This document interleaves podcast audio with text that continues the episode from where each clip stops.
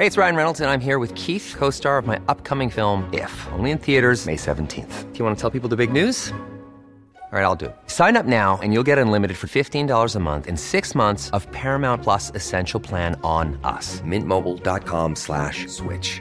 Upfront payment of $45 equivalent to $15 per month. Unlimited over 40 gigabytes per month. Face lower speeds. Videos at 480p. Active Mint customers by 531.24 get six months of Paramount Plus Essential Plan. Auto renews after six months. Offer ends May 31st, 2024. Separate Paramount Plus registration required. Terms and conditions apply if rated PG.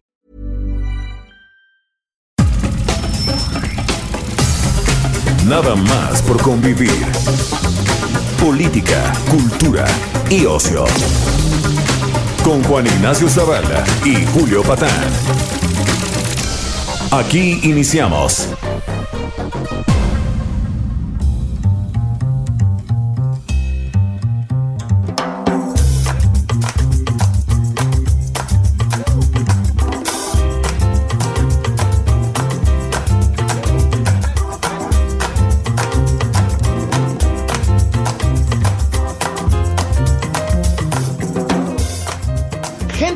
¿Cómo están todos? Esto es Nada más por convivir en su edición dominical.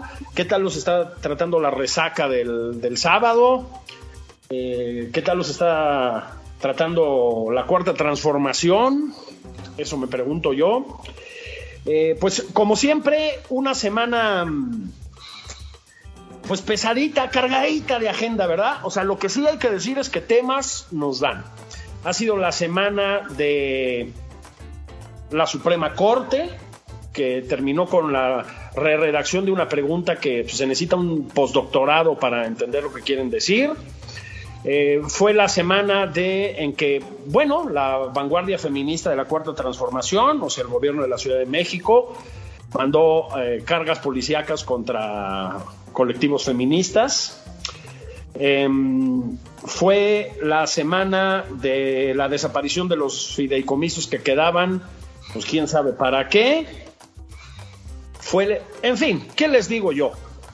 Y por si fuera poco, por si fuera poco, se nos murió Quino. Carajo, vaya semana. Juan Ignacio Zavala, ¿cómo estás?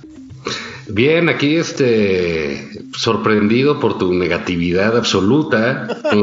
Ya, eh, eh, creo que de esa manera, eh, pues no puedes apreciar las bondades eh, que nos trae la cuarta transformación y sus actores, ¿no?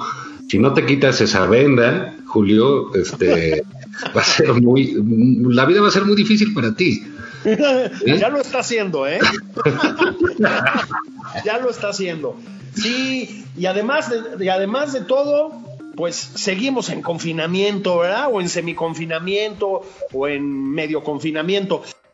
Y es que en este programa tenemos una pinche convocatoria que qué bárbaro. no. no, ¿Qué tenemos hoy? Juan? Mira, este, tenemos barbacoa, tenemos caguam, Aguamón.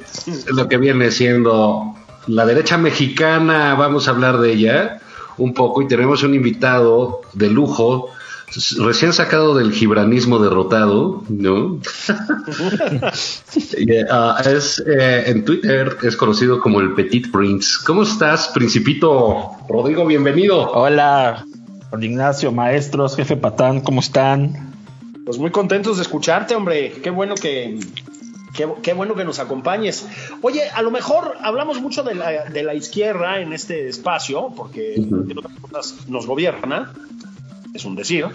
Este, pero podríamos hablar de la derecha. Este, pues hay unos, no sé cómo llamarlos, caray. Pues unos Boy Scouts fallidos en el Zócalo, porque se las tiendas de campaña, ¿no? Este, queriendo, queriendo derrocar al presidente de la República. ¿Cómo los ves, eh? Este, pues mira, eh, la verdad, a mí todos los intentos opositores creo que no hay que desdeñarlos, agradecen, creo que los vamos a necesitar. Eh, evidentemente no, no, no coincido con ellos, no creo que sus formas no son adecuadas, son un poco inefectivas, pero es esta, es esta derecha, en, en México desde que desde que Octavio Paz dijo que, la derecha no tenía ideas sino intereses, ¿no? Y este y Said que decía que había una derecha de a caballo y una derecha de Cadillac. Eh, ha sido un insulto, ¿no? Asumirse de derechas es, es, es, es un despropósito.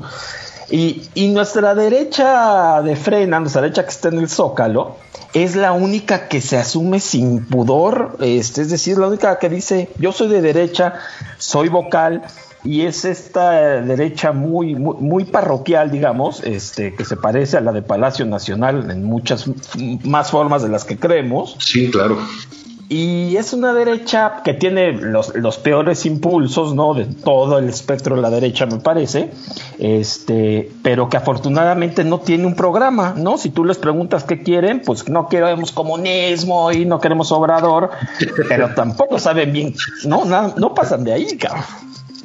Sí, sí, fíjate que a, mí hay una cosa, es el espectro de la derecha en México, yo pues, siempre me he asumido de derecha y lo digo públicamente, pero sí, sí resulta que es un insulto heredado de los 60 o los 70 y que tener posiciones eh, de derecha, por ejemplo, si dices de derecha liberal, por poner un adjetivo, por decir clara y correctamente que te inclinas sobre las libertades, ¿no? Yo, digamos, en una reducción eh, un poco arbitraria, como toda reducción, pero dices, pues de derecha estás más por la libertad que por la igualdad, digamos, ante, ante una cosa así. Y eh, ni el PAN se asumió nunca de derecha, este, cuando lo es, ¿no? Exacto. Nadie quiere asumirse así porque responde a una caricatura y en México, este, mira, ahorita que hablábamos de Kino, pero el, el, PRI hizo durante muchos años caricatura política de sus adversarios y les funcionó, ¿no? O sea, la derecha era el banquero, este, agarrado de una sotana, ¿no? Eh, este, y con una cacerola en la mano la señora. ¿no? Esa era la caricatura de la derecha y en la que nadie, evidentemente, eh, se quería reflejar. Pero es un espectro, la, derecha de, electoral, me suena un poco absurdo porque México es un país de derecha, aunque no les guste. Sí. Es de derecha que nos gobierna radical, cabrón. Sí, sí, o sea, tiene todo la de la derecha radical, todo. Que lo votó la izquierda, ¿no? Entonces, ¿por qué no se asumen estas opciones políticas de, esa manera, no? Yo ah, entiendo que nadie quiere entrar en una geometría, en una caricatura, pero la falta, yo creo que un problema de la oposición, eh, decía Rodrigo hace rato que agradecía cualquier esfuerzo opositor, y ciertamente lo hay que agradecerlo, ¿no? Porque la oposición institucional está perdida y extraviada. ¿no? No, no, creo que esté deshecha, está perdida, que esa, es otra cosa. Eh, eh, pues caray, las definiciones son las que ayudan, las definiciones son las que se votan. Cuando tú estás viendo el populismo, ¿qué tiene? Pues tiene definiciones. Nos pueden gustar o no, pero por eso ganan. Y los radicales por eso ganan, porque dicen tal cosa no, tal cosa sí. ¿no? Y aquí, este, digamos, hemos tenido una derecha que se de Nescafé que se quiere diluir, ¿no? Sí. Sí, y este, y yo, eh, la verdad, eh, creo que hay, hay una derecha, sobre todo, como tú dices, hay una derecha liberal, ¿no? Que se debería reivindicar, porque hay muchos tipos de derechas, y uno es pues, la derecha imaginaria, ¿no? La derecha que, que, está en la mente de, del presidente, que ahí agrupa a todos, ¿no? A los conservadores, a la oposición se le dice de derecha, este, y ese es un tipo de derecha, la otra es la que está en el, en el este, en, en, en, Frente Palacio Nacional acampando. Hay una derecha más, como tú dices, yo creo que una derecha tradicional panista, que no se asume, que siempre reivindican el centro, ¿no? Que empujan ciertas agendas.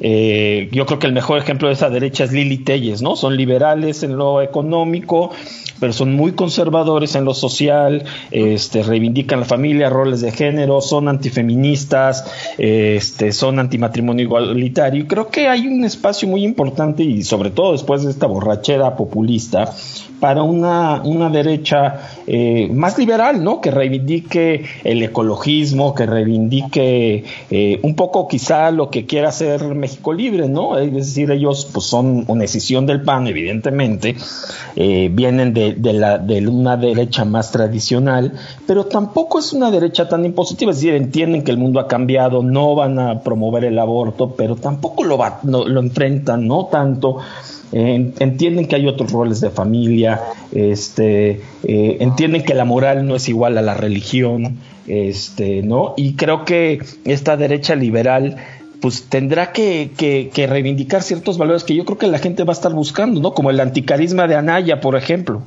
Este, pues ya, el carisma, ¿dónde nos llevó el, el carisma, no? Estamos en el abismo. Sí, fíjate, es, es eh, importante además porque Em, a ver, se lee mucho por ahí esto de el presidente. Oye, este, ayer, este, antes de ayer escribí sobre este asunto, ¿no? El presidente nos traicionó. Tiene una agenda neoliberal. A ver, no. Este, el, presidente tiene, como bien dijo Juan, una agenda ultraconservadora. Eh, que tiene efectivamente muchos ingredientes de la derecha dura, de la derecha extrema, incluso tiene muchos actores de la derecha extrema, o sea, Manolito Espino, hasta donde yo recuerdo, pues no era precisamente un socialdemócrata, ¿no? La última vez que revisé. Era un este, porro del yunque, güey. Sí, ¿no? Nada menos. Este, el pez, pues, ¿qué les digo yo, no? Dicho lo cual, es un gobierno de izquierda. ¿Por qué? Porque así como hay muchas derechas, hay muchas izquierdas, ¿no? Hay izquierdas de un formato más liberal, en México están básicamente extinguidas, porque pues el PRD que les digo yo, ¿no?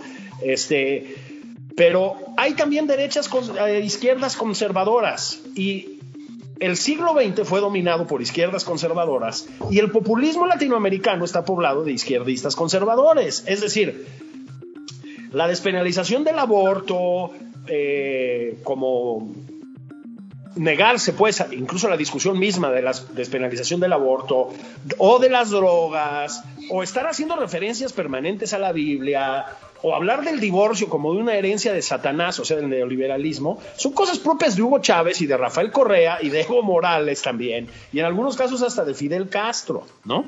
Entonces, efectivamente, lo que en donde creo que no nos hemos posicionado es en eso, en la, bueno, nosotros sí, nosotros somos este, estigmatizados por eso, pero este, no hay un posicionamiento claro en posiciones liberales, liberales, ¿no? Mm. Y ahora, hay una derrota intelectual de la derecha en México, ¿sí? En, en los Estados Unidos, ser de derecha no tiene pedos, ¿eh? Es decir, el Partido Republicano se asume como de derechas, pues, ¿no? Aunque fue una derecha mucho más decente de lo que es ahora, pero aquí hay un tema, ¿eh? Hay una derrota intelectual histórica de la derecha. No hay forma, ¿eh? Esa batalla sí la ganó la izquierda. Nada más quedan Juan Ignacio Zavala y. No sé, y, Calderón, el Monero. Salvador Abascal. bueno, pero es ese pleito, ahorita lo decías, eh, eh, Petit Prince, ¿verdad? Lo decía con la agudeza que le caracteriza en las redes. Yo creo que un daño que ha tenido esta derecha y parte de su derrota es ese pleito un poco absurdo por el centro, ¿no crees, este Rodrigo? Sí, sí, sin duda, sin duda. Este, una, una, sí, o sea, yo, yo no entiendo además por qué, este, por qué es, hay, hay, hay, hay este prurito, ¿no? Es esta cosa de que es moralmente imposible ser mexicano y ser de derecha, y como tú decías, esta cosa que viene que la derecha es antirrevolucionaria, ¿no? Este, que entonces es elitista y entonces esto es imposible en un, en un, en un país de pobres. Este, eh, cuando realmente, eh, y como hemos dicho aquí, pues la derecha, es decir, los, eh, los, únicos que piensan que la izquierda está en el poder son los seguidores de Andrés Manuel López Obrador. A mí no me queda claro que él ni siquiera se asuma este, como, alguien, como alguien de izquierda. Él más se piensa en esta división, porque ven que ha, estado muy de moda decir que ya las divisiones de izquierda y derecha no tienen sentido y la verdad yo creo que tienen todo el sentido. Este, eh, López Obrador se va incluso más atrás, ¿no? Él, él, se asume como, como liberal este, frente a los conservadores, como si el mundo no hubiera cambiado del siglo XIX para acá. Este, y creo que, que sí, ¿no? O sea, eh, incluso uno de los grandes intelectuales que acabaron en la derecha, como, como Octavio Paz, pues, pues era un descastado, ¿no? Él, él, salió de la revolución. Yo mismo, este, les debo confesar que yo era un adolescente de la jornada bajo el brazo, eh, crecí, ¿no? Eh, bueno, sí, pero son, son, etapas de confusión en cualquier persona. Todos pasamos por eso. Julio estudió en la UNAM filosofía. Sí, sí, sí. y a mí, sí, digo, este, y la verdad es que mi parentela y así, yo debería de estar ahí, ¿no? Eh, pero fue López Obrador el que me, desencantó con la izquierda. Justo él levantó los brazos de la derecha. No me digas. Sí, sí, sí. sí, La, labor pastoral del presidente está saliendo por un lado que no pensaba. O sea, no le entendiste a la cartilla moral, chingado. No, no le entendí, caray, no. sí, la verdad es que desde su gestión he votado más por la izquierda y por López Obrador más veces de las que me gusta, me gustaría admitir, pero en su gestión en el DF yo comprendí que, que lo suyo era más que una izquierda, un, un, autoritarismo, ¿no? Que, que, no, uno no puede ser demócrata y apoyar ciertas cosas, no importa si seas de izquierda o de derecha. Pues sí. sí. y esto dicho, en, ya lo estuvimos platicando ayer largamente, en la turbulenta semana de la, la Suprema Corte, ¿no?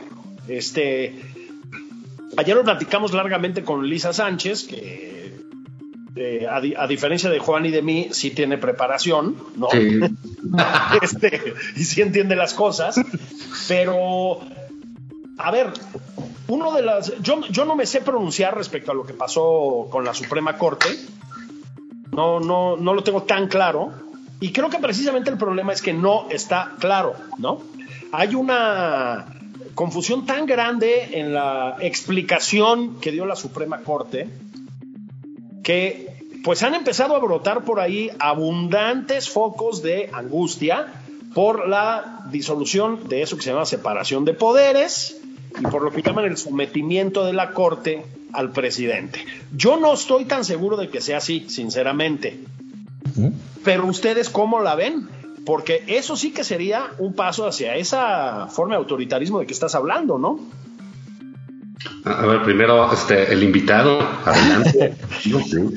Mira, eh, hoy escuché, la verdad es que creo que hay una lectura como, como, como, y, yo creo que la impulsan desde la presidencia de la Corte, que ya es como la Secretaría de Justicia, digamos. Este. Eh, que están jugando como ajedrez de 43 dimensiones, ¿no? Hoy escuché al ministro Saldívar decir que que no, pues que esto fue lo adecuado en el momento político y, constitucional de México y que realmente lo que ellos hicieron fue no justamente decir que, que la justicia no puede politizarse, ¿no? Yo creo que eh, a mí me parece gravísimo lo que sucedió, me parece, me parece que la claridad de los ministros Laines y Piña dan, dan, pues dan en el clavo de lo que está pasando. La ministra Piña señaló este, que hubo presiones y me parece muy grave. Yo creo que lo que está buscando la Corte a, expensas de la, de, la, de la Constitución es sin duda no confrontarse ¿no? Con, con, con este con, con, la presidencia y hay gente que hoy sale descaradamente a decir, no, hombre, una, una solución genial de la Suprema Corte. ¿Por qué? Porque pues si le hubieran dicho que no a su consulta, este, pues, pues hubiera sido el fin de la corte, ¿no? Hubiera reformado el artículo 35 y, y, y entonces estamos agradeciendo que apaciguaron al tirano, ¿no? Dándole lo que quería pero además hoy ven al presidente en la, en, la, en la, este, en la conferencia de prensa, no está contento, ¿eh? Yo me quedan mis dudas de si va a seguir adelante con, una consulta como, como, como la que le dieron. Entonces nadie queda contento, ¿no? La Corte queda muy debilitada, eh, los que estamos preocupadísimos por la división de poderes y sobre todo eh, por el abismo populista de la, de la justicia de las masas, digamos, este, estamos pues, pues francamente angustiados y este, la Corte debilitada y en Palacio Nacional enojados o inconformes al menos. Y eso que en Palacio Nacional siempre están de buen humor. siempre andan muy felices, no se amargan por nada. Por nada. Oye, pero bueno, tú que decía, eh, Rodrigo tiene razón, digamos, hay, lo decíamos hace rato, las definiciones son importantes. Y me parece que nos dejaron en un batidillo, cabrón. Exactamente. Eh, la, pregunta sugerida, pues es, es realmente un trabalenguas o una cosa que, no se entiende. Ah, y creo que la Corte, no sé, yo tampoco atino, porque digamos, hace unos meses decíamos, cuando le dan palo a Bonilla, decíamos, ah, sí tenemos Suprema Corte y viva la independencia de la Corte y la cosa por eso así. Y ahora decimos, no, no tenemos Corte, son unos gatos del presidente, en las caricaturas de Saldívar boleando el zapato, este, en fin, como que eso, ah, ahora sí que propio de nuestros tiempos de polarización, ¿no? Pero lo que sí creo es que la Corte eh, dio un paso en politizarse y eso va a ser costoso. ¿sabes? Porque, porque todavía creo que vienen más resoluciones, todavía más de fondo para el país, ¿no? Eh, eh, eh, que tiene que ver con la política. Están haciendo güeyes.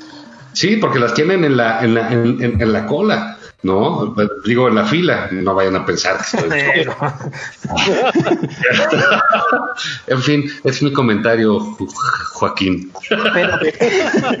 yo quisiera decir algo de lo que dice Juani, este, porque creo que justo ahorita se está tratando de acomodar eso y justo en la en, en, el, en, el, en la parte del wokismo obradorista nos están diciendo es que ustedes eh, justamente no eh, solamente defienden las instituciones cuando cuando cuando les conviene entonces celebran lo de Bonilla pero condenan esto y yo diría que que, que, que, esa es una falacia, es un argumento falaz porque además, pues no es, no es ping-pong, te doy una y me das una. Es decir, lo que está en juego aquí no es que la Corte sirva o no sirva según falle ¿no? A, quien le guste, sino que lo que está en juego y la interpretación constitucional de los derechos humanos y de los derechos básicos y de la justicia y del rol de los poderes es, es, una, ¿no? Entonces, no es que quiera que me den una y una, sino quiero que la Corte sea, eh, sea, sea, sea un poder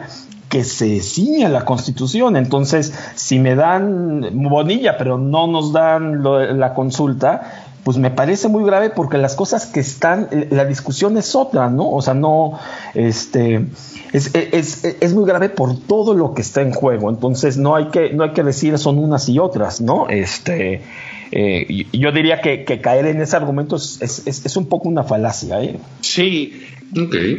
Ahora, desde luego, es que creo que el fondo del problema, como ya dijo Juan, es la confusión misma con la que se pronunció la Corte, ¿no?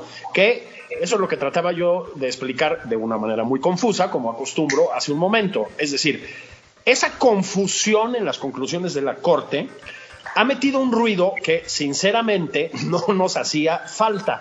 Ese wishy-washy, ¿no? Esa, esa, esa cosa como eh, cantinflesca, la verdad, ¿no? Que se, derivó de sus conclusiones. Pero bueno, mi punto es, también otra consecuencia, otra conclusión quiero decir, y eso sí es importante decirlo, es que no es que la Suprema Corte esté arrastrada a los pies del presidente, ni que haya una disolución de la división de poderes, y etcétera. Lo que vimos es una corte dividida y una corte, eso sí, que, como dice Juan, se arrimó hacia el ámbito de lo más puramente político, ¿no? Este, eso tiene muchas implicaciones. Sí creo que conviene evitar, digamos, esas conclusiones tan, eh, pues tan abismales, tan apocalípticas, ¿no? Pero bueno, se nos viene el otro apocalipsis, que es el corte el corte para que nuestros anunciantes nos llenen de dinero, ¿no? Así es, así es. Este, y haya una prosperidad bárbara en el Heraldo, gracias a Juan Ignacio Zavala y a mí. Hacemos pausa, como ven? Va.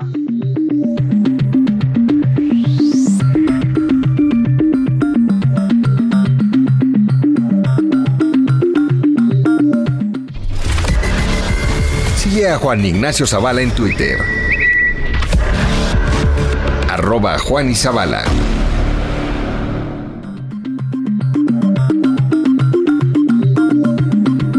Heraldo Radio.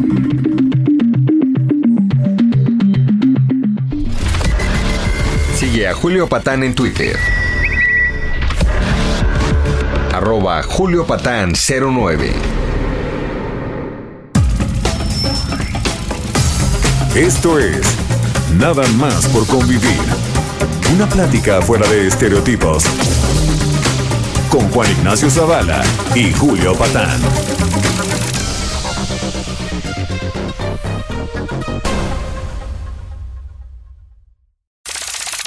Estamos de regreso en Nada más por convivir. Aquí Juan Ignacio Zavala y Julio Patán. ¿Qué tal? ¿Cómo están? Ya estamos de regreso aquí en Nada más por convivir, hablando bien del gobierno, de nuestras autoridades, de nuestra eh, clase política, en fin, un, un- sí, típico de domingo familiar, ¿no? pero de familia de la de a de veras, Juan, no de las que destruyó el neoliberalismo, ¿no? Ah, sí, que había gente divorciada y todo, ¿no? Y divorciados. No, No. Pero bueno, estamos con Rodrigo García, el Petit Prince de- del Twitter. Y, digamos, por ser un evento relevante políticamente, eh, creo yo, porque Mafalda nos dio, pues es parte de nuestra cultura política, ¿no? Hace rato que decía Rodrigo que creció con la jornada este, bajo el brazo y, en fin, un- una etapa bochornosa de su vida. a, no- a- nosotros, que somos mayores que él, ¿verdad? Que estamos en edad vulnerable, pues nos tocó crecer con Mafalda, que salía en las tiras cómicas del Excelsior, Exactamente. en la parte de, de- de atrás. Y ah, era una política como irreverente. Hay un buen texto, Villero escribió, que luego está escribiendo unos textos malísimos últimamente en el, en, en el Reforma, pero escribió sobre Mafalda muy padre el, el- el- el viernes. Y pues sí, e- era una eh, en unas dictaduras, pues, como las argentinas, pues eh, esta niña era un, un- un foco irreverente, ¿no, Julio? ¿Cómo ves? Mira, sí, eh, Mafalda nació en un, un contexto rudísimo. Este, eh, es el, el de la Guerra Fría, para empezar. Este, es un poquito mayor que yo, eh, Mafalda, tiene Ujú. 56 años, si, si recuerdo bien. Empezó en los años 60. En el contexto de la Guerra Fría, todavía muy cerquita, por ejemplo, el conato de intercambio nuclear entre la URSS y los Estados Unidos por la crisis de los misiles. Eh, y lo, lo que acabas de decir, en un contexto de predominio casi absoluto de las dictaduras en América Latina, ¿no? Eh, muchas dictaduras de derechas y unas cuantas de izquierdas, pues ya estaba Fidel Castro por ahí, este, llevando la felicidad al pueblo cubano, ¿no?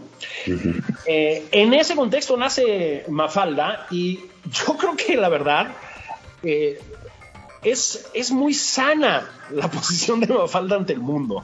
Es como una niña un poco angustiada, cosa que se entendía, pero consciente, humanista, ¿no? Con una melancolía bien llevada, digámoslo así, que sinceramente se echa mucho en falta.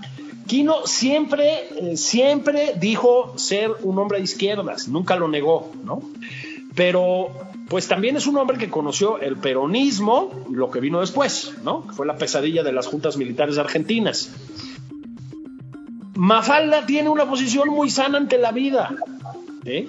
Es dialogante. le ¿Se acuerda que le pone este, vendas al mundo porque está, está maltrecho? Tiene una onda muy, muy chida, la verdad. Y es pues como la, porque además así nació, ¿eh? Como la, puta, voy a usar uno de esos terminazos de fin de semana. Extrapolación del espíritu de Peanuts, de Charlie Brown. Argentina, ¿no? Lo que se le pidió a Aquino, porque fue un encargo, recuerden, fue, a ver, haz una especie de Charlie Brown argentino, ¿no? Y pues hay muchas afinidades entre Charlie Brown y Mafalda, es decir, no, no entre los personajes, ¿no? Entre, entre, entre, entre los mundos, pues. Este, la, la, melancolía de Charlie Brown, que pierde en el béisbol 189-0, ¿se acuerdan? Y la angustia existencial permanente de Felipito, por ejemplo, ¿no?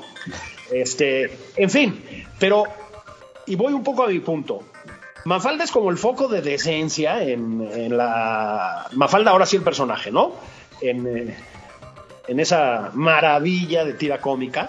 Y luego a su alrededor hay como representantes de muchas posiciones políticas identificables, ¿no? O sea, Manolito, que es con el que yo personalmente me identifico más por una cuestión sanguínea, ¿no? Por avaro. es como el, el claro, el gallego, ¿no?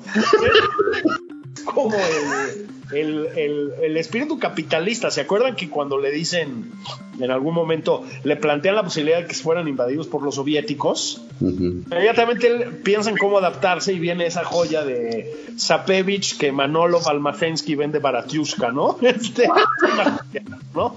Pero luego está, recuerden, Miguelito, que su abuelo es musoliniano. ¿Sí? Luego está, ¿Como quién? ¿Como quién? Como, como Benito Juárez. este, luego está Susanita, ¿se acuerdan? Que es una, una, mujer conservadora que se quiere casar, etcétera. Luego está la extrema izquierda encarnada en libertad y su mamá. Sí. Bueno, ahí está. Y está el centro. Y mientras tanto, mi estimado príncipe, aquí lo que tenemos es bueno, nada, ¿qué, ¿qué, opinas de Mafalda? Ahorita voy a lo Mira, creo que la Mafalda tenía la magia de que muchas generaciones crecimos este, con, con, ella. Digo, ustedes me parecen como por cinco o seis generaciones, ya no sé cuántas. este. Y, cuando, y, y, y, resaltas y resaltas la angustia, puta cabrón, ¿cómo no vas a estar angustiado si vives en Argentina? Es decir, esos güeyes viven en angustia eterna. Creo que es el país más trágico de América Latina. Es decir, cuando la gente tiene esperanza de que esta pesadilla va a pasar, yo digo, eh, y dicen, no, pues es que nosotros vamos a ser como Venezuela, no, yo creo que vamos a ser como Argentina. Argentina es un pueblo que, híjole, no, parece no haber aprendido nada, ¿no? Entonces, bueno, que, que, que, que, que Mafalda esté angustiada permanentemente no me sorprende. Y, y, y, la verdad es que creo que, que, que, crecer con Mafalda para todos fue muy mágico, ¿no? Fue sobre todo aprender el valor de, de, del, del, del, humor, ¿no? Eh, a mí el que siempre me dio, era mi, mi, mi, favorito, mi personaje favorito era Guille, ¿no? Esa mezcla, sí. esa mezcla de, de, la ternura de Guille siempre me atrapó, ¿no? Este, la verdad es que es, él es mi personaje favorito y me acuerdo mucho de un, eh, esto que decías, ¿no? De, de que Kine era un hombre de izquierda y nuestra, en nuestra plática sobre izquierdas y derechas. Hay un cartón muy bueno de Mafalda que son tres cuadros, ¿no? Son tres cuadritos y está viéndose al espejo Mafalda. Y entonces dice la derecha viene a ser la izquierda y pone su mano en el espejo luego pone la mano izquierda y dice la izquierda viene a ser la derecha y ah. concluye qué contubernio, ¿no? es justamente lo que no es es, es es, tan actual es imposiblemente actual, yo diría. Qué maravilla. ¿Cuál es tu favorito, Juan? De los personajes. Pues mira, este pues Susanita es un sarcasmo bárbaro, ¿no? Además tiene todo este asunto de eh, hoy políticamente correcto, es clasista, es racista, es este, eh, tiene el privilegio de la blanquitud. Exactamente. Todas estas cosas, vestida con, usa vestiditos, este, en fin, pero siempre tiene un, un, un comentario ahí duro, ¿no? Como cuando iban a Guille, ese cartón, y que le llega Susanita y le dice a Mafalda, oye, ¿y qué te parecería a ti que eres tan tan pro derechos humanos y todo, que tuvieras un hermanito negro. ¿No te gustaría tener un hermanito negro? Sí, sí, sí. Y el siguiente cuadro es Susanita con un bote de basura en la cabeza, ¿no? Se lo pone más falda, ¿no? Entonces es, eh, digamos, lo que dices, es un, es, es un fue una caricatura a, muy rica, yo hace algunos años, pero pocos, volví a comprar muchos de los libros, ¿no? Porque, Esos son digitales así, ¿no? O los, de, o, los de Kino Solo. Y creo que entramos a esta zona de la caricatura política, que en México tiene muy buenos exponentes, pero digamos, lo que está sucediendo, eh, la abyección de los moneros de la jornada es una cosa bárbara, ¿no? O sea, ellos se están convirtiendo en una caricatura. Sí, desde luego excluyendo al gran Magú, ¿no? Que es un que es un, que es un trabuco. Sí, es, es, se han convertido en comisarios políticos o tienen vocación de comisarios políticos, ¿no? Son, son este, digámoslo así, patrulleros de las redes sociales, por ejemplo, eh, con una especialidad extraña en insultar, digo insultar explícitamente, o sea, claramente, nada más que sin arrobar, ¿no? Porque eso sí, tampoco son muy de intercambio de golpes, pero se han convertido en una especie de comisarios políticos, asusan, digamos, al, eh, a la comentocracia de las redes de izquierda contra cualquiera que se salga un poquito de la normativa oficial, salen en fotos con el presidente. A mí, a mí me parece trágico, porque además son gente que tenía o tiene por ahí en algún lugar cierto tipo de talento también, ¿eh? O sea, no, no estamos hablando de, de Lord Molecula, pues. Es decir, es gente que tiene una trayectoria importante y etcétera, ¿no? Eh, lo que pasa es que la caricatura, me parece a mí, em, exige, como la literatura o como la filosofía o como todo, exige eh, pensamiento crítico en el sentido más amplio, o sea, pensamiento que se atreve a ejercer la crítica contra sí mismo, ¿no? A matizar, a cambiar, a evolucionar, a transformarse, a dudar, pues, ¿no? Eh, el propagandismo, que es lo que estamos viendo en, en los compañeros moneros de la jornada, este, lo que exige es un pensamiento monolítico, ¿no? Un pensamiento en blanco y negro. Eh, no es la tradición mexicana, dicho sea de paso. Eh, el propio Rius, por ejemplo, que también se asumió siempre como un hombre de izquierdas, etcétera, eh, tenía capacidad de rectificación, tenía un poco de autoironía, digamos, no digamos naranjo, que era desde mi punto de vista un fuera de serie, ¿no? Eh, sí, teníamos esa buena tradición y mira, eh, yo creo que dos caricaturistas tan abiertamente antiobradoristas, bueno, uno y uno, digamos, como Calderón y Alarcón, tienen esa capacidad de autocrítica, matizan, ironizan, no se toman tan en serio. En resumen, no hacen caricatura desde el encabronamiento, ¿no? Que ese es un poco el, el tema. Digo, 600 caricaturas sobre Felipe Calderón, que terminó de gobernar hace unos años, pues como que ya son suficientes, diría uno, ¿no? Este, no se puede hacer caricatura de enojo. Ya te está llamando Hernández, Juan. Que quiere entrar. Pero bueno, vamos a escuchar una. Ya vimos tu radicalismo de derecha. Vamos a, escuchar a Rodrigo con una opinión seguramente muy centrada. muy, muy, muy, autolimitada, muy autocontenida. No, mira, yo la verdad, pues es que, a ver, la, la, jornada, pues es como el granma, ¿no? De, del régimen, es la piernada, es, es, es, un folleto. Yo creo que ellos sí tenían un proyecto de, de, que este es, este es su gobierno y, y, y, y, pues han sacrificado la honestidad intelectual, ¿no? Definitivamente, y además eh, es claro que este gobierno decía que no, que ya no iba ¿no? a tener esta relación perniciosa con, los medios, lo sigue teniendo y la jornada es, es, el consentido, ¿no? Bien vale, bien vale este. Eh, todos los millones de pesos que están recibiendo y, los datos son públicos y, esto, esto es así, ¿no?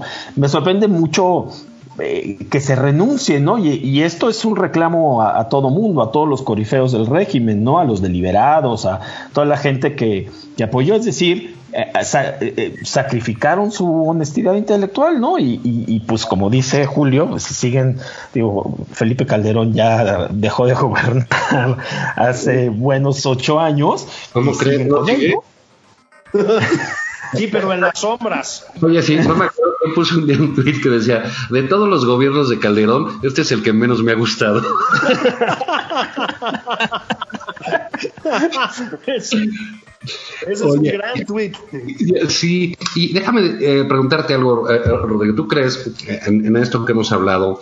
Digamos, yo creo que frena es una expresión de esa oposición que genera López Obrador, ¿no? López Obrador está generando su propia oposición, así como delinea sus adversarios, es tal su, su, su necesidad de tener enemigos que los está eh, generando. Y parte de eso, pues, eh, como que obliga, cuando hablamos de, las definiciones, a radicalizarse al que está en contra de él, ¿no? O sea, no, no hay muchos eh, matices en eso. ¿Tú, tú piensas en esto que hablan de un frente opositor? ¿Tú piensas en que debe haber una unión anti-AMLO? O, cómo ves esta, esta oposición? Mira, yo creo que uno, eh, este, creo que, que, es un muy mal síntoma de, de, todo lo que pasa, ¿no? Eh, todas las mañanas en Palacio Nacional, que tienes a todo mundo muy encabronado, es decir, todos, ¿no? Las feministas, los agricultores, el frena, este, todos menos, menos el crimen organizado parecen estar bastante enojados. Es mal síntoma y creo que yo, hay una desesperación porque no encuentran cómo, ¿no? Nada más encuentran el insulto y la descalificación. Es, eh, polarizar tiene, yo creo que sus resultados. Ahora, eh, me, exaspera un poco la, bueno, la actitud de decir que, no hay oposición y también como la, superioridad moral, por ejemplo, del movimiento ciudadano, ¿no? no o sea, son como los AMLO wokes, o sea, son como la, la parte la parte progre de Morena, de este, nuestro plumaje no se va a manchar con nadie, nosotros vamos solos muy bien. A mí lo que me gustaría ver sería, uno, que las oposiciones no, no se echaran tierra, es decir, por ejemplo, ver a opositores de, peso celebrando que México Libre no tenga un registro, ¿no? Este, me parece, digo, me parece de, poco compromiso democrático, ¿no? Que no es de demócratas eh, celebrar que se le niegue la participación política, pues que decidan los votos. Y me gustaría ver un poco más, eh, si no una alianza, entiendo por qué una alianza a lo mejor no jala, pero me gustaría ver una alianza estratégica, es decir, que la oposición diga cuántos distritos necesitamos para recuperar la Cámara. No son muchos, ¿eh? son como 40. Este, bueno, pues entonces hacer una alianza estratégica de, de, de hacerse un lado, es decir, van a tener poco dinero. Distritos, quien gane, gane, ¿no?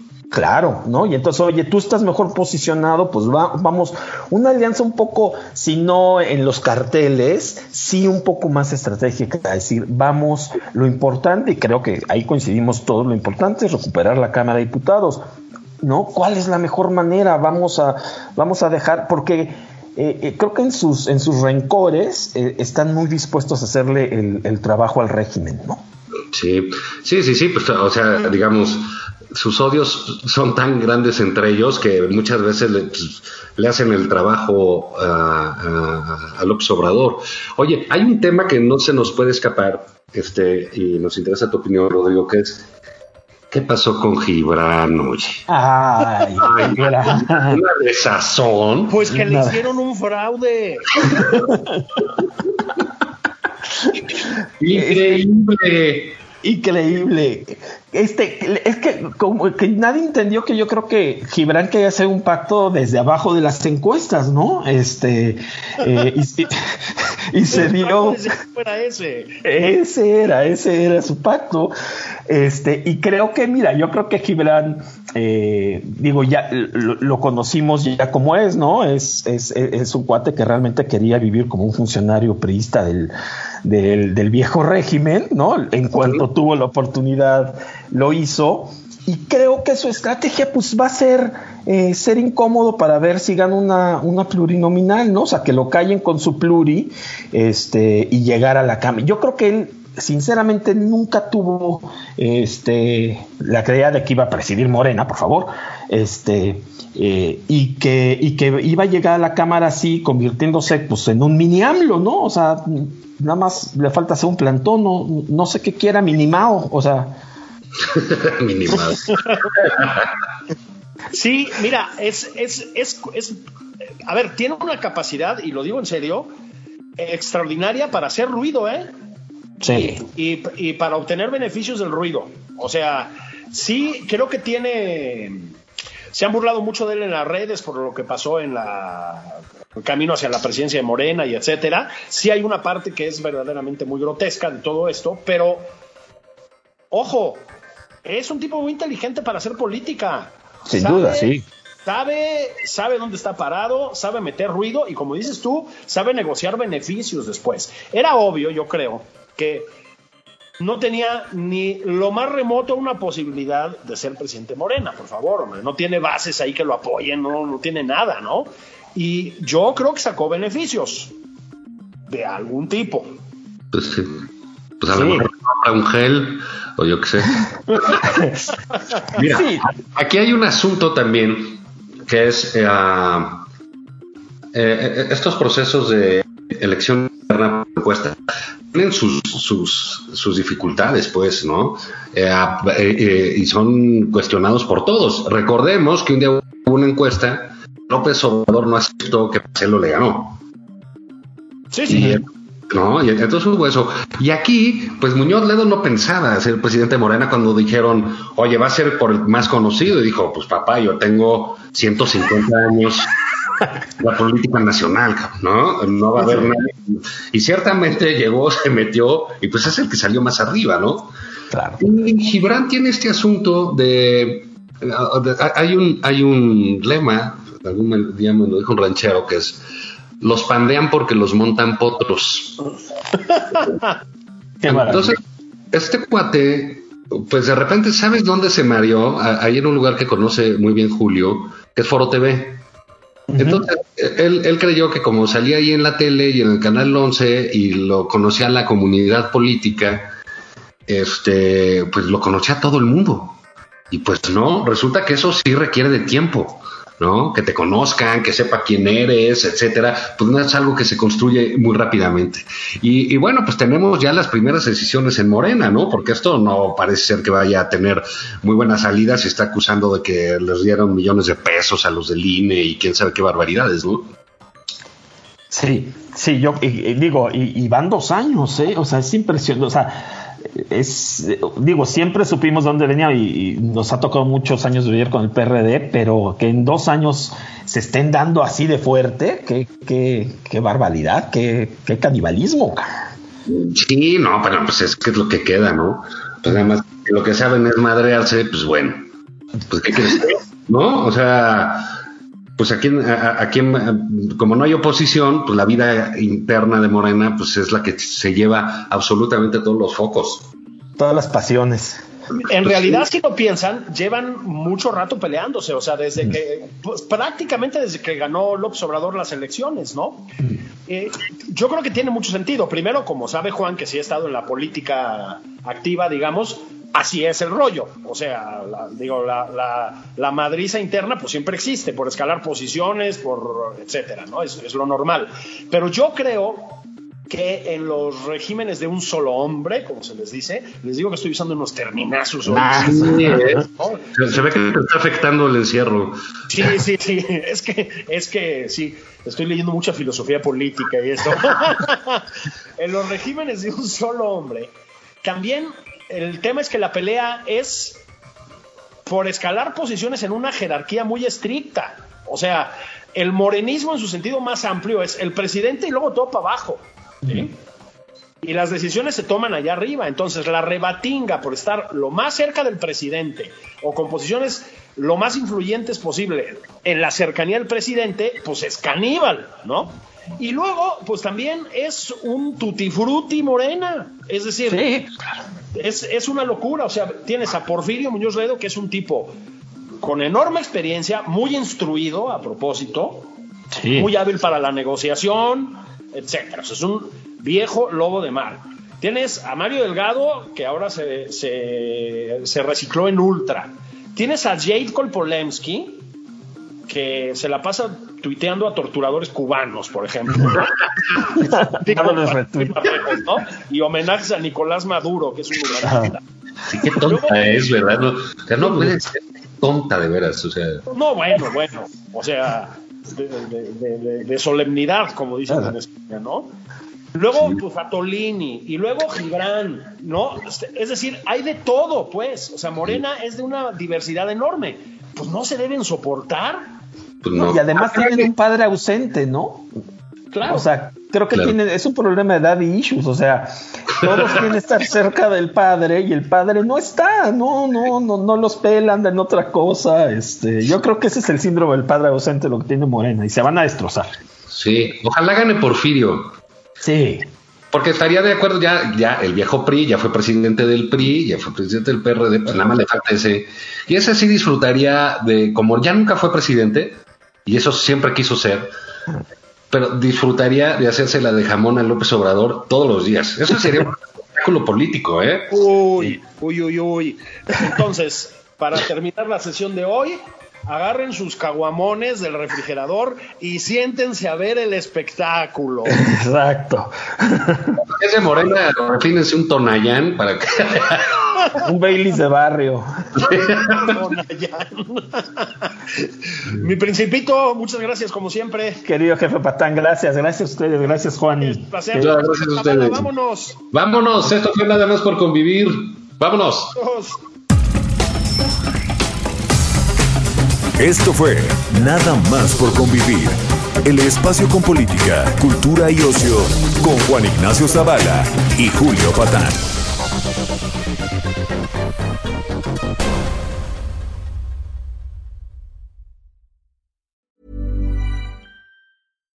Hi, I'm Daniel, founder of Pretty Litter. Cats and cat owners deserve better than any old-fashioned litter. That's why I teamed up with scientists and veterinarians to create Pretty Litter. Its innovative crystal formula has superior odor control and weighs up to 80% less than clay litter. Pretty Litter even monitors health by changing colors to help detect early signs of potential illness. It's the world's smartest kitty litter. Go to prettylitter.com and use code ACAST for 20% off your first order and a free cat toy. Terms and conditions apply. See site for details.